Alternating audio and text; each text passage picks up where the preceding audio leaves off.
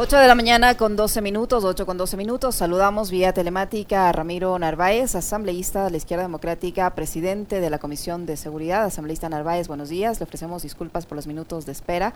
Le acompañamos a Alexis Moncayo, quien le habla, Licenia Espinel. Ayer la Asamblea Nacional eh, aprobó una resolución en la que pide o insta una depuración del sistema judicial, una depuración de las fuerzas del orden y llama a la unidad frente a, los, eh, a la situación de violencia, este escenario interminable de violencia que vive el país. Una resolución que, hasta, que, es más que una forma de sugerirle al Ejecutivo que tome acciones. Más allá de eso, ¿qué implica esta resolución? Por un lado, asambleísta y por otro, ¿cómo recibieron ustedes la disposición que les ha dado el presidente de la República a sus ministros para que no acudan a rendirles explicaciones a ustedes que son representantes del pueblo ecuatoriano, impidiéndoles así también la facultad que tienen de fiscalizar a los ministros Estado. Buenos días, bienvenido.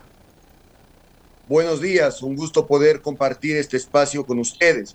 Es importante mencionar en esta parte inicial que la delincuencia le ha declarado la guerra al Estado. Los actos de violencia y las muertes en las cárceles no han cesado. El día de ayer se repitieron atentados en Santo Domingo y muertes en la cárcel del Inca. Eso pone en evidencia no hemos podido como Estado recuperar el control de estos espacios.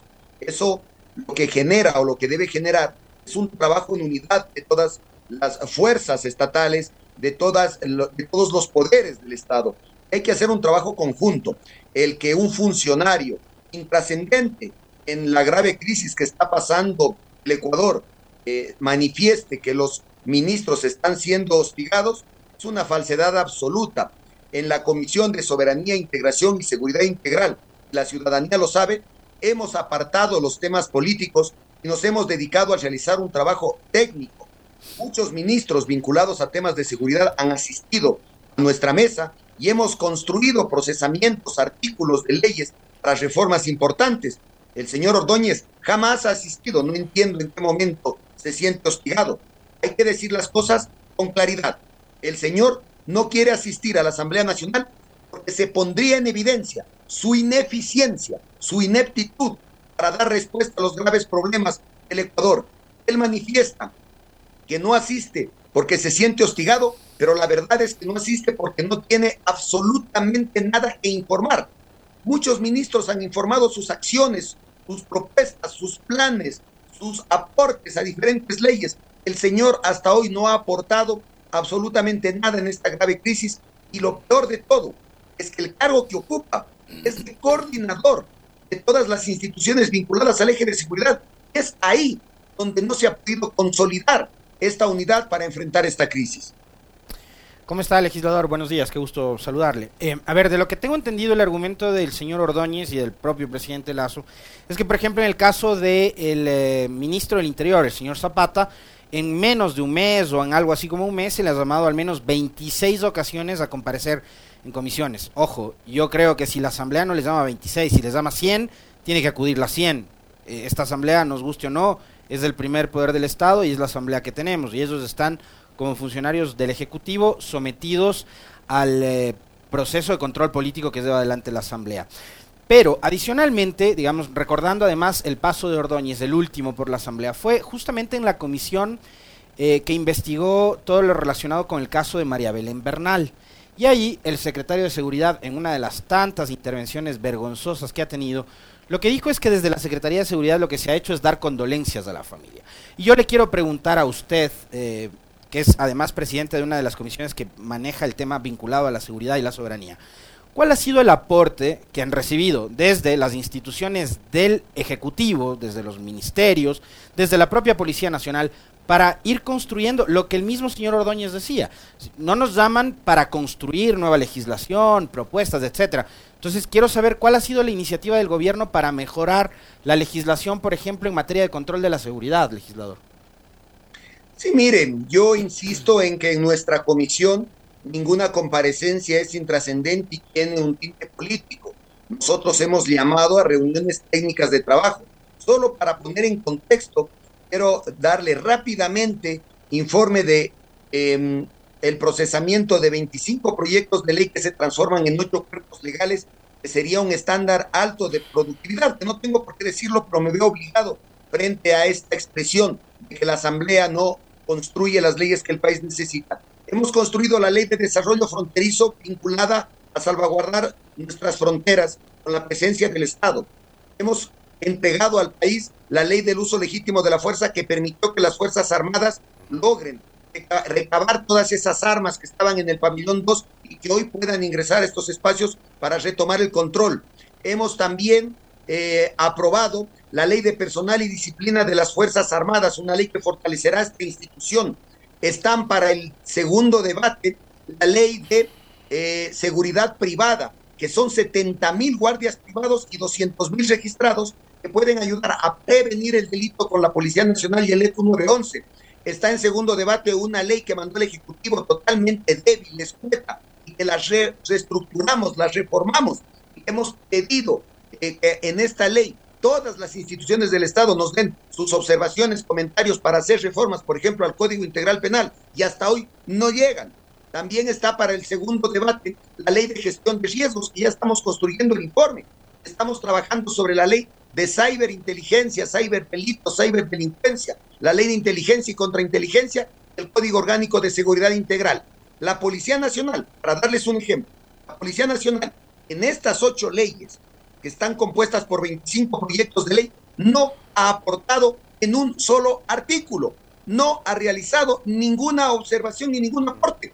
Y por lo tanto, a mí me preocupa cuando el comandante de la policía en medios de comunicación dice, nos faltan instrumentos legales para actuar. Listo, indíquenos cuáles instrumentos, cuál artículo es el que le impide actuar con mayor eficiencia. Les hemos dado las leyes como el uso legítimo de la fuerza para que actúen, pero ellos intentan disfrazar su ineficiencia manifestando que la ley les impide actuar. Indiquen qué les impide actuar, indiquen qué artículos hay que cambiar. Por lo tanto, hay que reconocer algunas instituciones del Estado han hecho importantes aportes y han estado presentes en las mesas de trabajo, pero no todas. Asambleísta Narváez, ustedes han propuesto en esta resolución la depuración de la Policía Nacional, de Fuerzas Armadas, de los cuerpos de seguridad y vigilancia penitenciaria y de la función judicial. Eh, ¿Cómo se va o cómo van a sugerir que se realice eh, esta, esta depuración? Eh, ¿Cómo se va a trabajar en ese sentido? Porque no, se vería bien digo que, que, la misma policía que está o que la misma fuerza armada que en cierta en ciertas instancias están salpicadas de estos procesos de corrupción al interior de los sistemas de, rehabilitación de las cárceles por ejemplo sean quienes se depuren. Eh, cómo se va a trabajar en ese sentido en qué en qué consiste la sugerencia que ustedes van a presentar mire qué difícil tarea porque ya se ha puesto en evidencia y usted lo ha manifestado que la autodepuración no funciona solo para darle algunos ejemplos el caso Bernal que ustedes lo mencionaron sucedió en las instalaciones de la Policía Nacional. El embajador norteamericano denunció que hay vínculos del narcotráfico con altos oficiales de nuestras, eh, de nuestras instituciones de seguridad. Eh, en el caso de las Fuerzas Armadas, no olvidemos que existió complicidad en estas famosas pirámides financieras o lo que se conoce como el caso Don NASA. No olvidemos que también estuvieron involucrados en una incautación de droga en donde reportaron el 50% de lo incautado y el otro 50% lo intentaron vender. Esto fue la droga incautada en la zona de Galápagos. No olvidemos que en el SMAI se ha encontrado también complicidad de los funcionarios o agentes penitenciarios con eh, los, eh, las personas privadas de la libertad y la policía también está vinculada con ese tema. Es sencillo reflexionar cuando nosotros escuchamos están armados, que tienen municiones, que tienen explosivos al interior de las cárceles, es fácil reflexionar por dónde ingresan esas armas y quién custodia los anillos de seguridad. Entonces, esa es evidencia de que lastimosamente nuestras instituciones, a las que siempre defenderé, están infiltradas por elementos con vínculos con la delincuencia. Ahora, la autodepuración no funciona y el papel y el rol de la Asamblea Nacional tiene limitaciones. Nosotros fiscalizamos y legislamos. No podemos intervenir, por ejemplo, en la Policía Nacional para que ésta se depure. Entonces, ¿qué nos toca hacer? Nos toca también contar con la voluntad del Ejecutivo y de estas instituciones para iniciar un proceso de depuración. Lo contrario es complicidad. Solo para terminar esta idea, permítanme decirles lo siguiente. Cuando hubo la denuncia de presencia de narcogenerales en nuestro país, todas las instituciones guardaron silencio y hasta hoy día dificultan el trabajo que la Asamblea realiza para fiscalizar este tema. La Asamblea es la única institución que está fiscalizando. Cuando llamamos a una comparecencia, le preguntamos a la fiscal de la Nación que qué se ha hecho respecto a esta, este pronunciamiento del embajador. ¿Saben cuál fue la respuesta? Nada, porque no hay ninguna denuncia y como no hay ninguna denuncia, nosotros no podemos actuar. Cuando sabemos que debería investigar de oficio un tema tan delicado. La ministra de Gobierno dijo que va a investigar y nunca se investigó. El secretario de eh, jurídico del Ejecutivo dijo no sabemos nada y por lo tanto no hay nada que investigar porque no sabemos nada. La policía también dijo no, no desconocemos estos vínculos. Por Dios, si el embajador norteamericano de manera contundente se ha manifestado varias veces indicando que hay ese vínculo y que ha retirado incluso las visas a las personas que están vinculadas con esa actividad, ¿por qué no se investiga? Aquí hay dos cosas. O son indiferentes a lo que está pasando, hay un grado de complicidad con esos hechos, lo cual sería lamentable. Hay un, hay un, a, propósito de esto que usted menciona, eh, asambleísta, hay un, hay, hay, un tema que es fundamental, ¿no? La embajada, una vez que Fitzpatrick eh, habló de los famosos narcogenerales y tales, eh, dio un paso, que es eh, la revocatoria de las visas. Ahí tenía la Fiscalía y la Justicia ecuatoriana como, digamos, sin necesidad de que haya una denuncia, por lo menos un indicio, ¿no? ¿Por qué la Embajada de Estados Unidos, digamos, como todo Estado tiene eh, su, su atribución, su soberanía de decidir a quién sí concede y a quién no una visa de ingreso a su territorio, ¿por qué les, les retiro, les revoca la visa a estos generales de policía, ¿no? Ahí tenía un indicio como para investigar. Ahora, yo quiero preguntarle algo a propósito de sus orígenes, legislador. Usted es un asambleísta de provincia fronteriza, del Carchi. Y hace pocos minutos hablábamos con Javier Flores, eh, y él, analista jurídico, penalista, em, nos decía, hay dos, em, hay dos temas en los que el Estado, no de ahora, sino de hace tiempo atrás también, eh, ha cometido errores y no ha resuelto problemas fundamentales. Uno, el control de las fronteras, tomando en cuenta la ubicación geográfica del Ecuador, ¿no? Porque para algunos, eh, desde ayer le escuchaba a un asambleísta que hablaba que desde Angostura empezó el problema del narcotráfico en el país, claro. Correa decidió en el 2008, en marzo, ubicar Ecuador en medio de, Colombia y Perú. Entonces Ecuador se ubica en medio de los dos países, eh, de los dos principales productores de cocaína del mundo. Colombia y Perú. De hecho, Colombia en el último año ha llegado a cifras récord de producción de cocaína. Em, ¿Qué pasa en las fronteras? Decía Flores, eh, uno, el control de las fronteras y, y otro, obviamente, la falta de control en las cárceles. Pero, ¿qué pasa en las fronteras? Estrictamente hablando de Carchi, su provincia legislador, ¿ha cumplido o no el Estado al momento de vigilar, de controlar, de dar seguridad? Miren, la primera ley que mencioné, la ley de desarrollo fronterizo, justamente, justamente nace por la inquietud de que las fronteras han sido abandonadas y no hay presencia del Estado. Y por lo tanto, para dar un ejemplo, la frontera norte del Ecuador, la parte sur de Colombia, eh, es un canal de acceso a nuestro país para el transporte de droga. El Estado colombiano no tiene presencia en esa zona.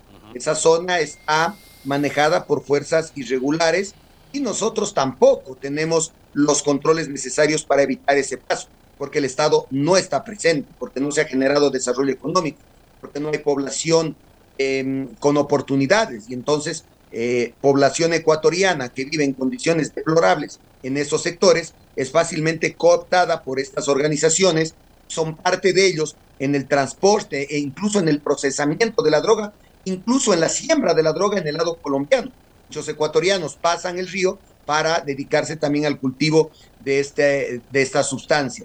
Por lo tanto, es urgente que eh, el Estado ecuatoriano tenga mayor presencia, no solo de nuestras Fuerzas Armadas, sino también eh, con un enfoque de desarrollo social, que estos jóvenes tengan oportunidades para que no tengan esa tentación del dinero fácil de ser cooptados por estas organizaciones. Es lamentable lo que pasa con el país. Cuando el presidente, y permítame hacer esta reflexión, manifiesta que ha roto o que ha batido un récord en incautación de drogas, no es verdad, porque él lo ve en términos absolutos y tiene que verlo en términos porcentuales.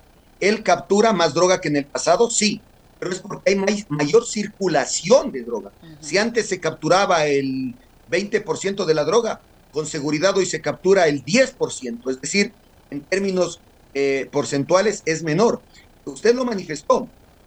Colombia ha mejorado, suena irónico, pero es la verdad, ha mejorado su eficiencia en la producción de esta, eh, de, esta sustancia. Eh, ¿qué, ¿Qué ha sucedido? Dos hechos importantes. Primero, han aumentado la zona de cultivo, por lo tanto, hay mayor cantidad de droga. Y segundo, han perfeccionado la técnica. Si antes tenían dos cosechas al año, hoy tienen cuatro cosechas al año. Entonces, el volumen de droga que ingresa al Ecuador para ser exportada se ha incrementado de una manera significativa. Y lo que el gobierno o lo que el Ejecutivo dice que se captura es mínimo frente a lo que sale de nuestras fronteras a Centroamérica, Norteamérica y a Europa. Entonces ahí no hay ningún mérito, es absolutamente ilógico el pensar que hoy hay un eh, combate más efectivo. Eh, el, Estado desde hace muchos años le ha cedido mucho espacio al crimen organizado y al narcotráfico y hoy estamos pagando las consecuencias. Asambleísta Narváez, en medio de este contexto se, se, va a, retomar este análisis de la ley o del proyecto de ley eh, sobre el porte de armas. Ayer le escuchábamos al legislador del Partido Social Cristiano Esteban Torres invitar a la fuerza pública a disparar, a matar a los delincuentes eh, y a utilizar mano dura. ¿Comparten ustedes esas declaraciones del legislador Torres y cómo va a avanzar en, en ese contexto de inseguridad que se vive en el país el debate o el análisis de esta ley de porte de armas? Mire, el combate a la delincuencia tiene que ser firme, tiene que ser contundente, pero, para, pero bajo ningún concepto puede quebrantar los derechos humanos de las personas. Eso puede constituirse en, una, en un estado caótico en donde primero disparo y después pregunto, ¿cuántos inocentes morirían con ese tipo de acciones? Hay derechos humanos que hay que respetarlos. Eso no implica que debamos nosotros actuar de manera contundente frente a la delincuencia, pero hay un marco legal. Eso en primer lugar. En segundo lugar, el porte de armas, nosotros lo vamos a procesar en la comisión con absoluta responsabilidad y participarán académicos, instituciones vinculadas directa o indirectamente, eh, expertos nacionales e internacionales, la ciudadanía, las instituciones del Estado, para poder evaluar este tema. Pero yo no puedo dejar de dar mi criterio personal. El armar a una población lo único que generaría es un mayor caos y un mayor ambiente de violencia algunas reflexiones. El Ecuador tiene un alto índice de violencia intrafamiliar. El Ecuador tiene un alto índice de femicidios. ¿Se imagina usted que las personas que cometan estos actos, estos delitos, estén armados?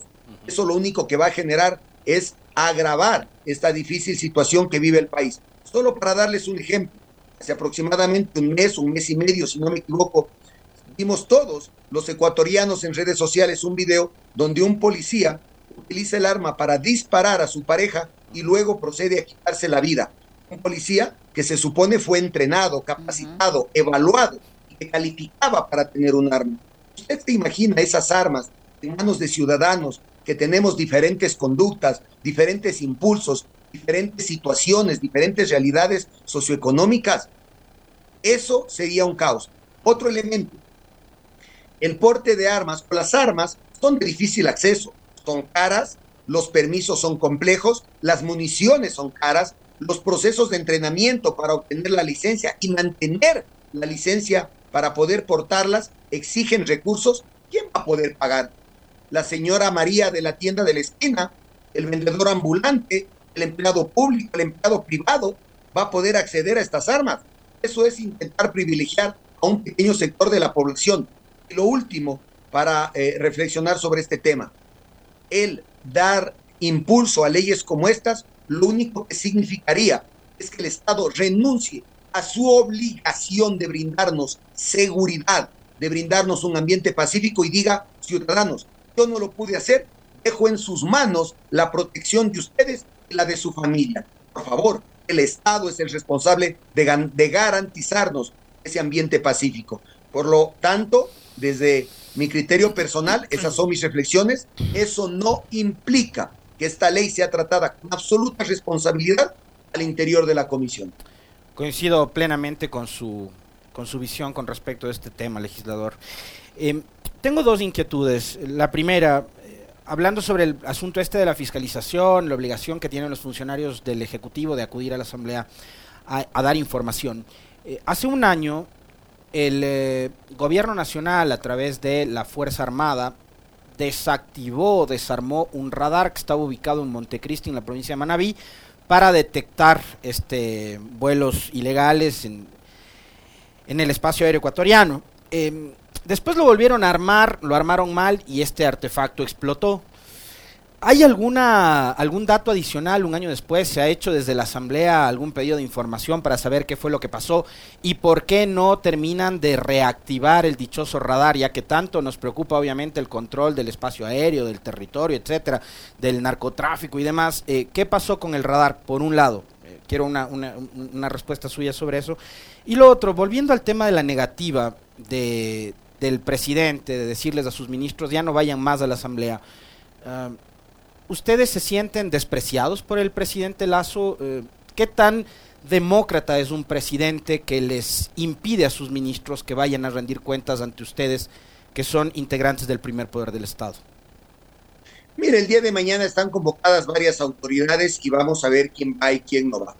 Y tenemos todavía nosotros una herramienta adicional para obligar a estas autoridades que les respondan al pueblo ecuatoriano.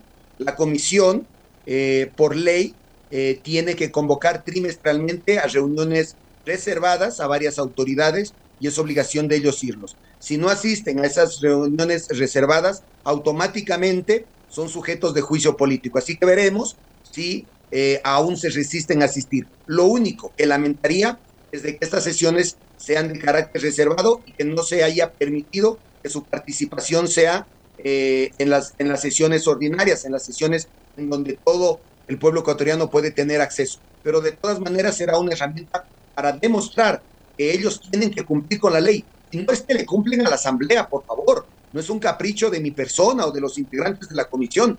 Es la obligación de asistir a rendirle cuentas al pueblo ecuatoriano. Todos los países tienen un sistema de comparecencias del mismo presidente para que vaya informando periódicamente eh, la calidad de su gestión. Así que veremos quién no va el día de mañana y veremos si esa política de ausentarse de eh, este espacio tan importante persiste. Eso en primer lugar. En segundo lugar, eh, quien tiene que informar le falta espacio. Si yo pudiera con ustedes realizar un programa de tres, cuatro, cinco horas para comentarles todo lo que ha hecho esta comisión, seguramente va a ser insuficiente, porque tenemos que informar, porque hay un trabajo atrás. Pero cuando yo no tengo nada que informar, busco excusas para no asistir. Eso es lo que les pasa a varias eh, autoridades de este Ejecutivo. No tienen nada que informar y quieren evitarse la vergüenza de ser puestos en evidencia frente al pueblo ecuatoriano. el otro tema, los radares. Mire, nosotros estuvimos vinculados en, en el proceso previo a la instalación de los radares, donde la comunidad algunos decían que por defender temas de la naturaleza, otros eran impulsados por grupos eh, delictivos interesados en este tema, se oponían a la instalación del radar. Posteriormente fue declarada una zona de, seguridad, una zona estratégica de seguridad, y se instaló el radar y eh, no estuvo en funcionamiento ni siquiera una semana. Esta es una prueba más del vínculo de la delincuencia en nuestras instituciones. Quienes custodiaban el radar eran integrantes de las Fuerzas Armadas. Y es evidente, a pesar de que se intente decir lo contrario, que hubo un sabotaje a este radar. Eh, luego de esto, ha pasado más de un año y si el radar era tan importante, debió haber ya ser instalado el mismo radar refaccionado o el gobierno debió haber realizado el esfuerzo de comprar otro radar en vez de pagar de cumplir tantos compromisos a los amigos del presidente Guillermo Lazo cuando se pagan bonos de deuda o cuando se benefician a estos sectores. Recursos había. Ahora, la explicación técnica de los, eh, de los responsables de este tema es que hay un tema con el seguro, el radar tiene que ser evaluado eh, y que eh, no pueden iniciar otros procesos porque si no, no se podría cubrir por parte de la aseguradora los costos, es decir, pretextos.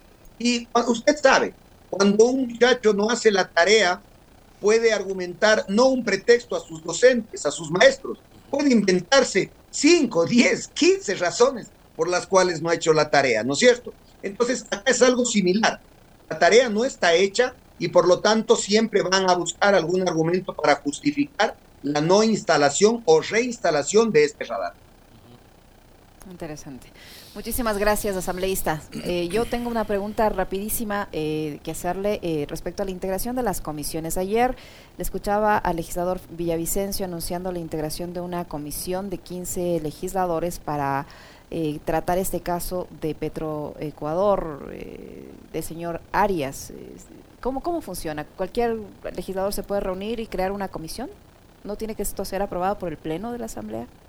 Eh, sí, efectivamente, cualquier comisión ocasional tiene que ser aprobado por el Pleno de la Asamblea, pero eso no impide de que un grupo de asambleístas por su propia iniciativa se unan. Si bien es cierto, el grupo no es reconocido institucionalmente, pero nadie impide que un asambleísta en derecho de sus facultades investigue un tema. Y si este asambleísta se asocia con 14 más, pueden hacerlo y pueden procesar el tratamiento esta investigación en el Pleno de la Asamblea. Si bien es cierto, se necesita la autorización del Pleno para crear estas comisiones temporales, no está impedido que ellos de manera individual puedan eh, asociarse y llevar adelante los procesos de investigación. Cualquier iniciativa que signifique eh, esclarecer, transparentar eh, lo que ha sucedido en el país, pues que, que lo hagan, quien nada debe, nada teme, y que ellos puedan avanzar con este muy bien, muchísimas gracias, asambleísta. Muy amable